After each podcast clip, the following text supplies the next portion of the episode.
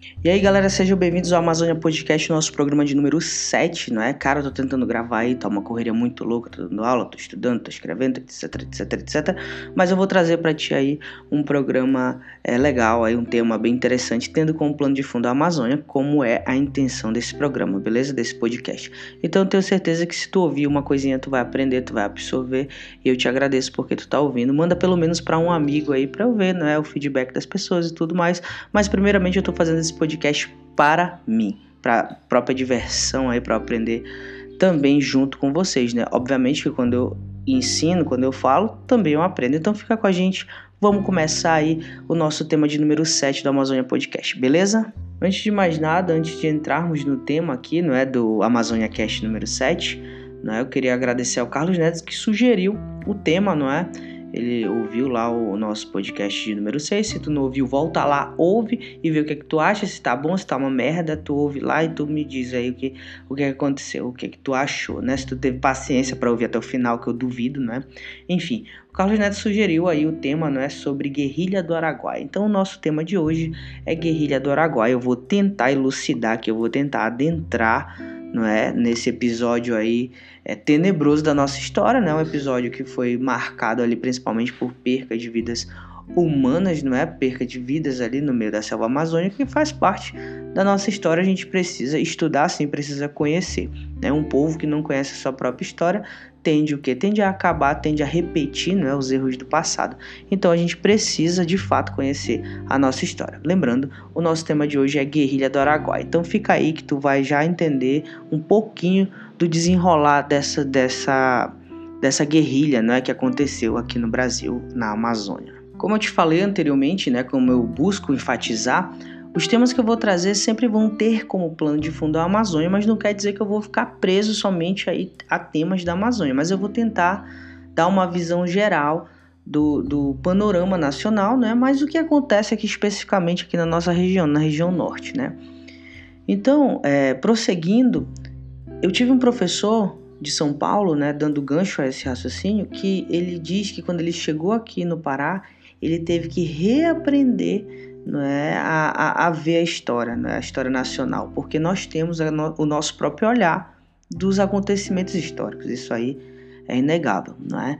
Então, dentro dessa questão, dentro da guerrilha do Araguaia, o que, que a gente precisa de fato saber, não é? O que, que a gente precisa elucidar para conseguir compreender esse cenário que estava acontecendo ali no, no Brasil? É, como eu gosto de enfatizar, a história do Brasil se engana quem pensa que ela é uma história tranquila, uma história pacífica, não é? Nós não somos de nenhuma forma aquele ser brejeiro, pacífico. Pelo contrário, o brasileiro ele é muito violento. Vide, não é? Os números aí de mortos na guerra contra o tráfico, na guerra ali do Rio de Janeiro. Né? São pessoas ali que infelizmente perdem a sua vida por motivos violentos, não é? Então, é, essa primitiva essa prerrogativa que nós somos pacíficos, ela cai por terra neste momento, porque a nossa história, quando tu olhas a nossa história, tu vê que ela é de extrema violência, guerra civil, conflitos, não é? Divisão política, tudo isso forma o que nós somos como país. É só pegar ali o período regencial pós-independência do Brasil em 1822, que tu vai ter uma série de revoltas, né? Principalmente no período regencial, que mostra Uh, entre elas a cabanagem, obviamente, que acontece aqui na Amazônia, não é? Que mostra que nós somos um povo ali que é um povo violento, não é? Um povo é, é, é, é que entra em conflitos em vários momentos da história. E aí no século XX não é diferente com a, a tomada do poder no, pelos militares, né? Isso daqui vai ficar bem claro aí nesse, né, na guerrilha do Araguaia, que a gente vai já entender. Antes de mais nada, eu preciso fornecer para ti as informações necessárias para até a gente chegar ali ao período militar, de 64 a 85, tá? O que, acontece antes que permite com que os militares cheguem ao poder? Vamos lá. Fim do Estado Novo, né? Tu tens ali o longo período da era Vargas, né? Fim do Estado Novo. O Vargas ele volta em 51 né, eleito, tá? E ele fica até que ano? Até 55, que é quando ele comete suicídio. Ele sai do poder para entrar para a história. Lembra lá dessa frase que tu viu no colégio? Tenho certeza que tu não lembra que tu estava conversando lá no colégio, tá? Mas ele realmente ele deixa uma carta, não é?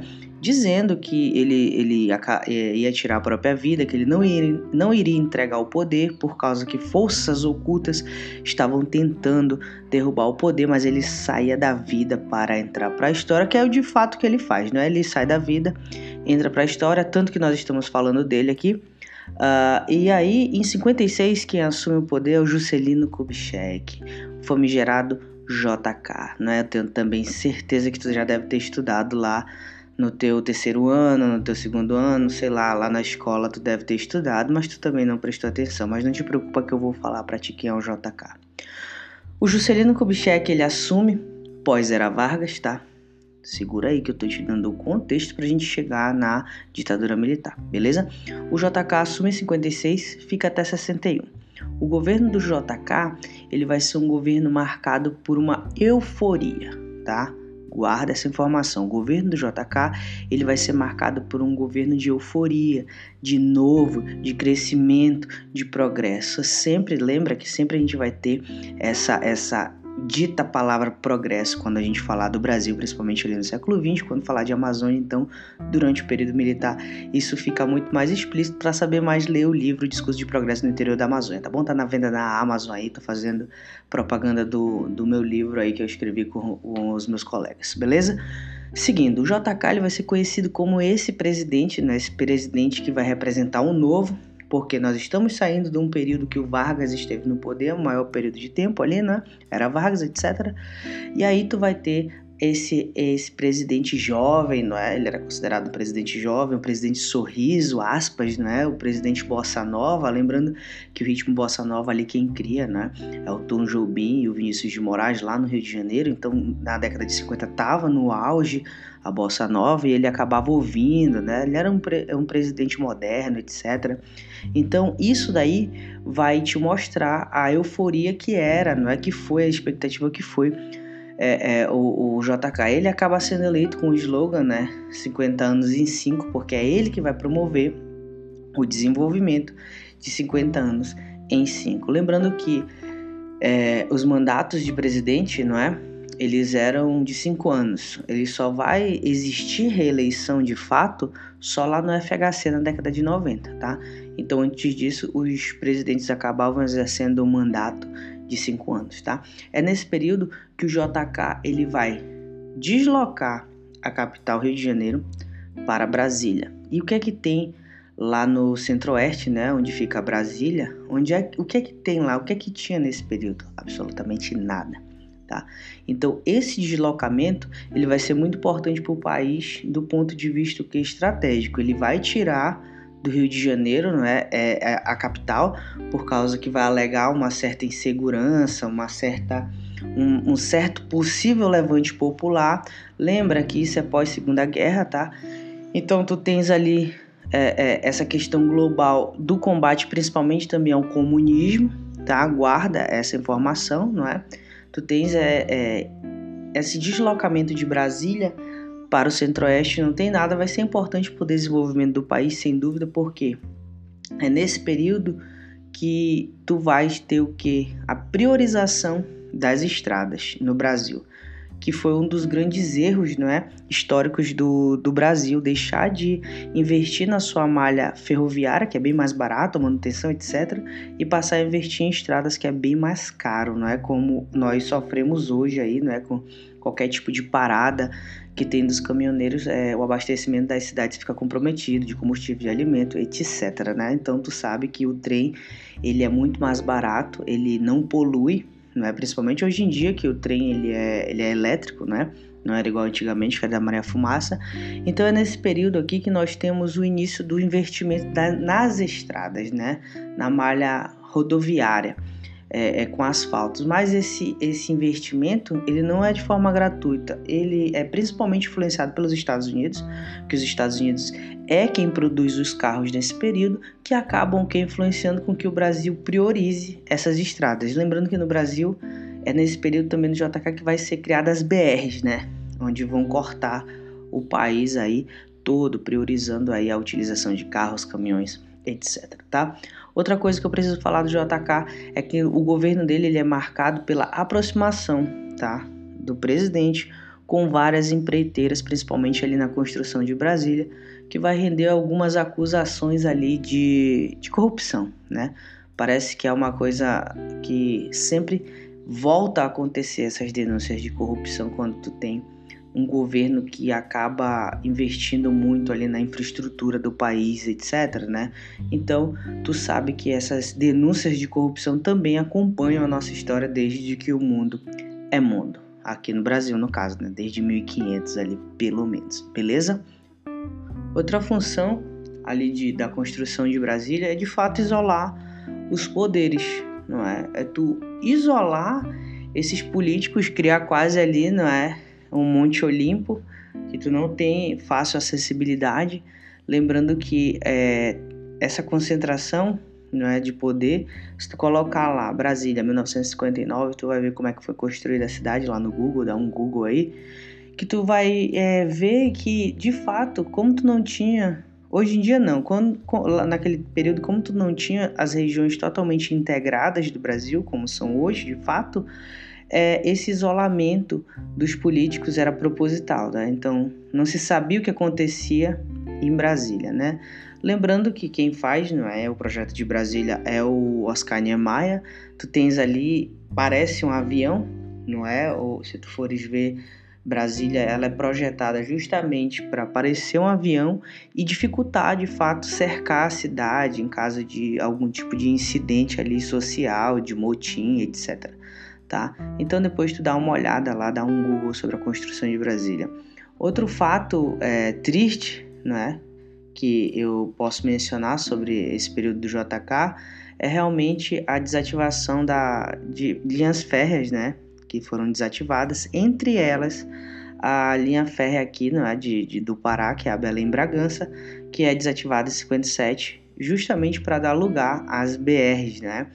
E aí é, é, acaba desativando, né? Fica essa nostalgia, inclusive a Maria Fumaça ainda está aqui no aqui né, na cidade de Castanhal então tu tens essa, essa desativação aí do desse, de, dessas linhas de trem ao redor do Brasil, né? Que pra, ao meu ver foi bastante retrógrados, tá? Então, como eu falei, o JK ele se aproxima ali, não é? Tem algumas denúncias de corrupção no final do governo dele devido é, essa estruturação que ele faz no país, né? Óbvio que essa estruturação ela não é de graça, não é, não é de graça. Tu tens ali é, o endividamento do país, principalmente nessa questão da inflação no final do governo dele estava muito alto, o endividamento do país, a desvalorização da moeda, a inflação, não é? E por causa disso ele não consegue é, eleger o candidato o qual ele indica que seria não é o, o João Goulart ele não consegue o João Goulart ele acaba se elegendo como vice não é mas ele não consegue emplacar ali como presidente o João Goulart com a derrota desse candidato dele, não é? Quem assume é o Jânio Quadros. O Jânio Quadros, ele é um advogado lá do interior de São Paulo, é um sujeito ali tido como culto, não é? E ele é tido também como populista. Ele entra com esse discurso de combate à corrupção, tanto que o slogan dele, dele é varre varre, não é? Varre a corrupção, nem que seja para debaixo do tapete, mas varre para algum canto não é?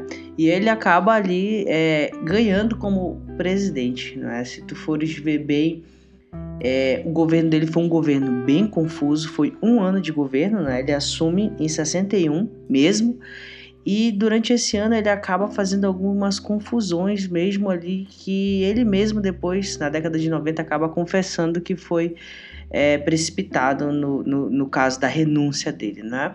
Ele renuncia por causa dos constantes ataques da oposição por ele ser comunista, né? ataques por ele ser supostamente comunista, o que agrava, ele dá uma condecoração para o Che Guevara, né? E isso acaba agravando a situação, né? A condecoração que ele dá Che Guevara é o Cruzeiro do Sul, a maior condecoração ali que um civil, é, é, que o Estado brasileiro pode dar a um civil, etc.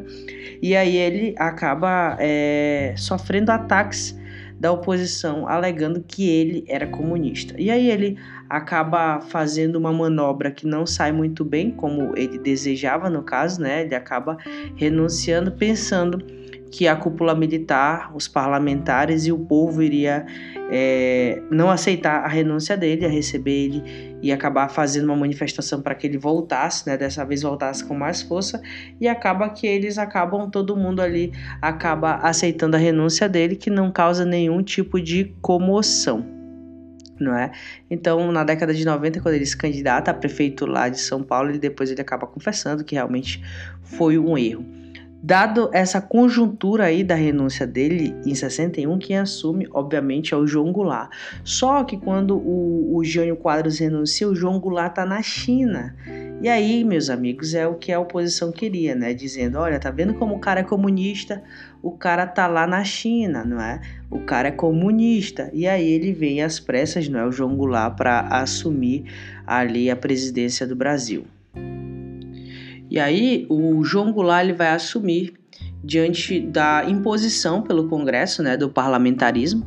Tá? A Constituição de 1946 ela vai ser toda refeita, principalmente para reduzir o poder do presidente, obviamente, não é? E aí tu tem, não é, a, a nomeação de um primeiro-ministro e tudo mais, tá?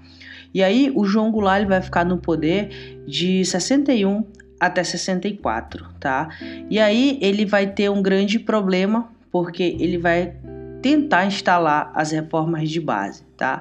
Essas reformas de base, o que, que significa? Tu que vai fazer o Enem aí, presta atenção, tá? Significa, ele vai mexer, não é? Ele vai alterar ali é, a reforma agrária, é? vai ter reformas agrárias, bancárias, eleitoral, fiscal, urbana e aí e, e, no salário, não é? Ele vai tentar fazer essas reformas, o que não vai ser bem visto, tá? E aí a tensão vai chegar ao máximo quando ele faz uma, um comício lá na lá na Central do Brasil, né? Que vai contar ali com 300 mil pessoas e apoiadores, não é? E aí um discurso bem enérgico, não é? E aí é, em resposta a isso, tu vai ter a, a marcha da família com Deus e pela liberdade, né? Muito parecido que, que acontece hoje em dia aí nessas manifestações que nós temos, né? Só que essa marcha pela família, por Deus e pela liberdade, vai contar mais ou menos ali com entre 300 e 500 mil pessoas, era muita gente, né? E aí o exército ele vai assumir ali, não é? O poder destituindo o, o, o João Goulart, que começa, não é, a nossa, o nosso período militar né, ou ditadura militar. Toda vez que a gente for estudar é, período militar, não é? Ditadura militar, tu tem que entender que no mundo, o que é que está acontecendo no mundo que vai refletir no Brasil? Óbvio que é o discurso né, ali da Guerra Fria, é, é direita contra, contra a esquerda, é, é, ameaça comunista de domínio, não é? Então os militares eles se usam desse discurso, obviamente, para é, legitimar suas ações, não é? Entre elas a guerrilha do Araguaia. A guerrilha do Araguaia, ele vai ganhar esse nome, não é por causa do rio Araguaia, obviamente, vai acontecer na região conhecida como Bico do Papagaio. Se tu não conhece, joga aí no Google. Ah, na Amazônia também, eu lembrei agora, nós temos a cabeça do cachorro. Se tu é daqui, tu tem obrigação de saber onde fica a cabeça do cachorro não é? Que é a região onde tem a maior incidência de minerais, é, ouro, etc. É, é, da Amazônia, não é? Muito cobiçado. A cabeça do cachorro.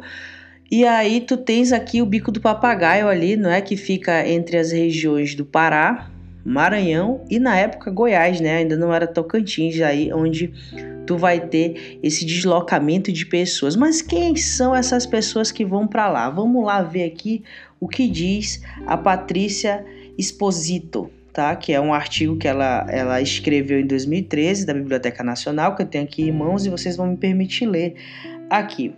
Olha lá, ela vai dizer sobre essas pessoas que vão para lá. Todos os envolvidos eram militantes do Partido Comunista do Brasil, né, o PCdoB, fundado em 62, a partir de uma cisão do Partido Comunista Brasileiro, o PCB e defensores de uma revolução imediata pela via da luta armada, se fosse necessário. tá? Ou seja, essas pessoas que se deslocam para lá, a autora desse artigo, a Patrícia Exposito, vai dizer o quê? Que essas pessoas, elas são do Partido Comunista, são do Partido Comunista e elas são adeptas o que da luta armada, caso fosse necessário. Ou seja, elas se deslocam para uma região de difícil acesso do Brasil, obviamente para manter, não é, para criar, no caso, não é, é, uma resistência armada contra quem contra o, o, o, governo militar, contra a ditadura militar, não é? E eles chegam lá nessa região mais ou menos ainda em 62, tá? Desculpa, 62 não, 72, tá? Então, o governo, é, ele já sabe que tinha algumas pessoas estranhas lá, não é? Porque como o governo militar trabalhava muito com, com informações, não é? Dado o, o serviço o serviço de informação do governo era muito forte nesse período, não é? Então, é, em 72 eles já sabiam que tinham pessoas ali, aspas, estranhas, né, como o artigo diz, em meio é, misturado à população ali local dessa região do Araguaia ali, não é? Então, é, eles pensavam inicialmente que se tratavam de hippies, né, dessas pessoas que queriam fundar sociedades alternativas, etc. Então, no início não despertou tanto interesse. Só que depois eles começaram a receber denúncias, não é? do Boca Miúda, um foi falando pro outro, né, a Rádio Cipó, que existia algum, algumas pessoas armadas entre essas, essas pessoas, né, que estavam ali se, se isolando no meio da Amazônia, né? Então, em, em 12 de abril de 72 é feita a primeira, a primeira missão para combater de fato essa resistência que estava se formando ali na Amazônia. Né? Primeiro são deslocados mais ou menos 20 militares, tá? E eles vão atacar uma região conhecida como Peazão, tá? Que era o principal ponto ali né, da guerrilha, né? Do, dos guerrilheiros, por assim dizer. Porque quando eles vão para lá, eles começam o que a fazer uma estruturação realmente para a guerrilha. Não se engana que eles estavam lá, é, como eu já vi alguns documentários, levando assistencialismo, etc. Eles podem até ter tido algum tipo de assistencialismo ali com a população, mas na verdade eles estavam realmente preparando ali para a luta armada, não é? Quem sabe ali, se o, o governo não tivesse combatido, nós teríamos a, a, uma, umas Farc da vida né, na, na Amazônia, ninguém sabe. É? Aqui no Brasil ninguém sabe, porque essa era a intenção, pelo menos, deles, né? Pelo menos no artigo aqui da Patrícia Exposito, é isso que fica, fica claro, tá? Então as Forças Armadas faz essa invertida em 72, só que eles não conseguem não é, encontrar nada, eles não conseguem é, pegar nenhuma, nenhum desses, desses guerrilheiros, né? Acaba passando ali batido nessa primeira missão, não é? Obviamente, não é que esse fracasso do exército ele vai se dar porque não é porque o exército ele foi com pessoas uniformizadas, não é? Adentrando o mato. Obviamente que as pessoas avisaram para esses guerrilheiros. É, eram soldados mal treinados, não conheciam a região e tudo isso daí foi uma máxima o que para contribuir para o fortalecimento da guerrilha, não é? E também para contribuir para o fracasso do exército, não é? Quero deixar aqui bem claro que de nenhuma forma é, a gente pode esquecer que houve excessos na guerrilha do Uruguai, infelizmente ainda existem pessoas desaparecidas e, e, houve muito excesso por parte das Forças Armadas. Mais para frente a gente vai falar do, do Major Curió, né, que ele que foi um dos responsáveis por, por reprimir é, é, esses guerrilheiros, né? De fato ele é envolvido no desaparecimento, execução, etc, etc, não é? De, desses guerrilheiros aí uh, que acabaram desaparecendo, né? Foram sufocados pelo exército. Outro fato muito triste, não é? E, e sombrio da nossa história é o fato que o exército ele torturou também civis ali, não é? Pessoas que não estavam envolvidas na guerrilha pelo simples fato para conseguir informação, não é? O Major Curió, ele vai falar em entrevistas, tu encontra isso facilmente no YouTube, que ele diz assim, olha, houve tortura, mas era guerra não é? Não estou aqui defendendo de nenhuma forma é, é, essas questões, mas é, é isso que está na entrevista, não é? Ele fala assim: a gente usou de tortura, mas era guerra, não é? E, infelizmente, alguns camponeses foram realmente torturados, né? E olha lá, é, para a obtenção de informação, né? E olha lá o que diz o artigo da Patrícia Exposito, né? Outra forma de, reco de recolher informações era prendendo e torturando camponeses, muitos dos quais ainda estão desaparecidos, entre aspas, tá? Obviamente que estão mortos, né? Em outubro de 73, às vésperas do ataque, dos ataques finais à guerrilha, o exército promoveu o arrastão e prendeu aproximadamente 300 pessoas. Entre essas pessoas, né, obviamente que tu tens ali camponeses, pessoas que não tinham nada a ver, ou seja, um episódio terrível da nossa história, onde o exército agiu ali com total truculência no meio da selva amazônica, né? Tu não tens ali testemunhas, é, tu não tem lei, não é? Tu tá num lugar extremamente hostil e o exército acabou tomando aí essa atitude, não é? Muito grave para com os populares que ali estavam e também com, com os guerrilheiros, né? Que muitos não foram presos, mas foram presos e mortos, né?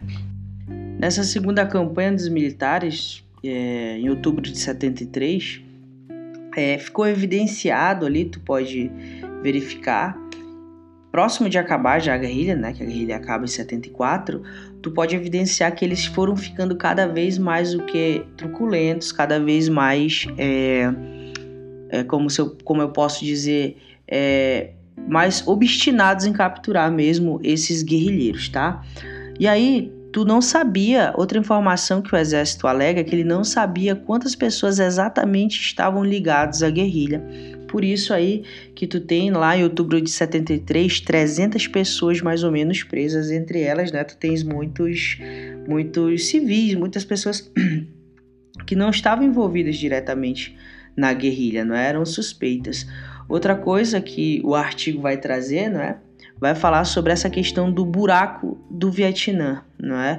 Que é um método de, um método de tortura que é feito um buraco na terra e a pessoa é presa ali com animais peçonhentos. Isso aqui também foi utilizado na guerrilha do Araguaia para conseguir algum tipo de informação sobre esses guerrilheiros, tá? Presos com que? Formigas, aranhas, é, besouros, cobras, tá? Todo tipo de animal ali que iria causar é, algum tipo de dano à pessoa. E aí tu vai ter a terceira e última invertida, né? Foram três invertidas militares, não é? Duas não obtiveram o sucesso desejado. A terceira, no Natal de 73, ficou conhecido como Chafurdo de Natal, tá? Essa investida de 73, ela é onde tu encontra os maiores relatos referentes às atrocidades que o exército praticou, né?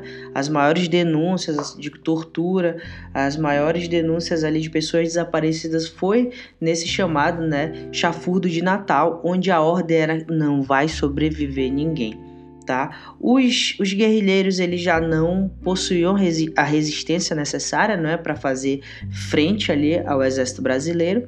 E aí tu tens ali realmente a derrota deles, não é? é, é os poucos ali guerrilheiros que restaram foram presos, não é?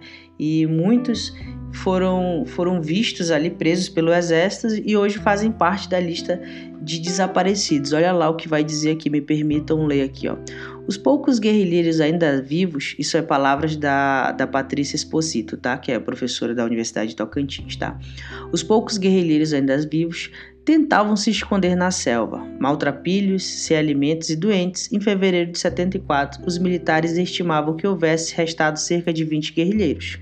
Nessas condições, que foram caçados ao longo de todo o ano, tá? A ordem, como eu falei, né, era para não houver é, era para não houver sobreviventes.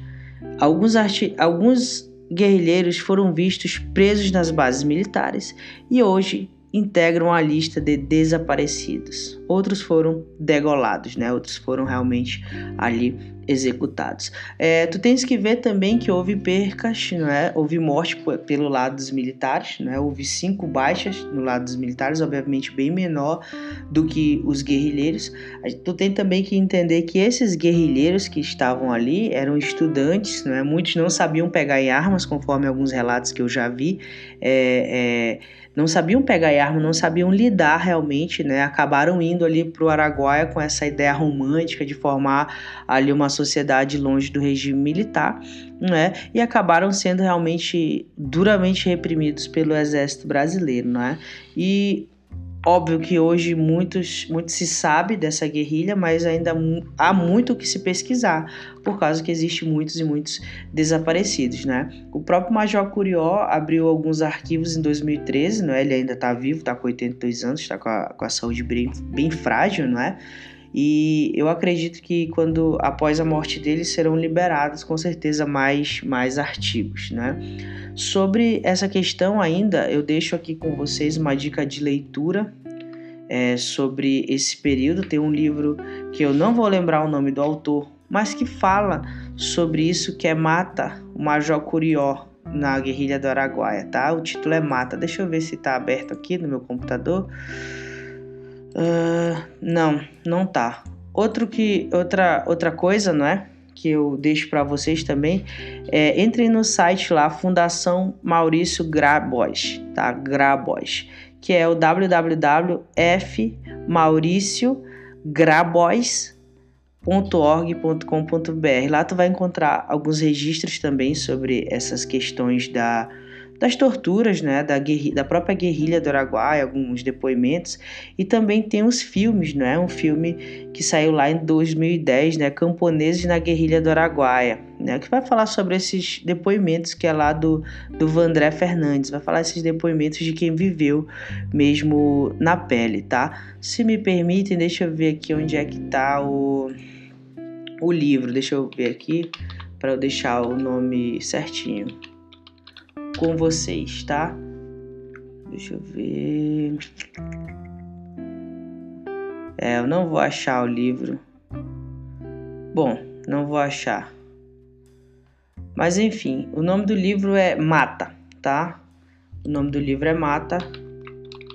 Major Curió e as Guerrilhas do Araguaia. Esse é o nome do livro, tá? Mata, Major Curió e as Guerrilhas do Araguaia tá? Deixa eu só ver o nome do autor aqui, tá carregando. Então, é, esse período da ditadura, da, da, ditadura, né, barra guerrilha do Araguaia, ele é cercado de muitas, o que, muita nebulosidade, né? Porque o exército, ele obviamente não tem a intenção de, de informar de fato o que aconteceu, né? Mas eu acredito que os que estão, que os, a família dos que desapareceram na guerrilha do Araguaia com certeza querem saber o que aconteceu com seus entes queridos, tá? E o livro, esse que eu falei, Mata, né? O Major Curió as Guerrilhas do Araguaia, é do Leonício Nossa tá? Ele faz parte, ele era um dos repórteres do Roda Viva, né? Ele fez um trabalho excelente, tentou entrevistar o Curió várias vezes, conseguiu alguns depoimentos sobre esse período aí, né? Logo depois dele dele participar da guerrilha do Araguaia, o Curió ele tem um papel fundamental ali no no como fala no Garimpo de Serra Pelada, né? Depois ele consegue se eleger 82 deputado, então ele é uma figura aí política é, do estado do Pará, embora ele não seja paraense, mas ele atuou muito, que, muitos anos ali, né, no, no sul do Pará, inclusive tem uma cidade que é batizada com o nome dele, né? Bom, esse daí foi o nosso podcast sobre guerrilha do Araguaia, não é? Em suma, em resumo, foi uma tentativa de resistência é, dentro do território brasileiro, né, uma tentativa de resistência armada por, pelo Partido Comunista do Brasil, não é, que se desloca para a Amazônia, tenta de todas as formas resistir às investidas militares, mas foi duramente, é, duramente ali combatida pelo exército brasileiro, né? Infelizmente, é, à custa de muitas vidas brasileiras, né? Vidas de inocentes também. Não foram só é, o, o, os guerrilheiros que morreram, né? Mas pessoas que ali realmente não tinham muito a ver com isso, né? Pessoas simples. Se tu veres o documentário, não é, sobre é, os camponeses e, e, a guerrilha do Araguaia, tu vai ver que eram pessoas extremamente simples que hoje carregam traumas, não é, devido a essa esse embate aí, devido a esse essa participação indesejada na guerra, né, nessa guerrilha do Araguaia. Né? Como eu falei, a nossa história ela é repleta de exemplos ali de, de guerras, não é? exemplos de conflitos, e a guerrilha do Araguaia ela precisa, obviamente, ser, ser discutida, não é? precisa ser relembrada, que é para não voltar a acontecer esse tipo de atrocidade, beleza? Então é isso aí. Muito obrigado por ouvir mais um Amazônia Cast e até logo.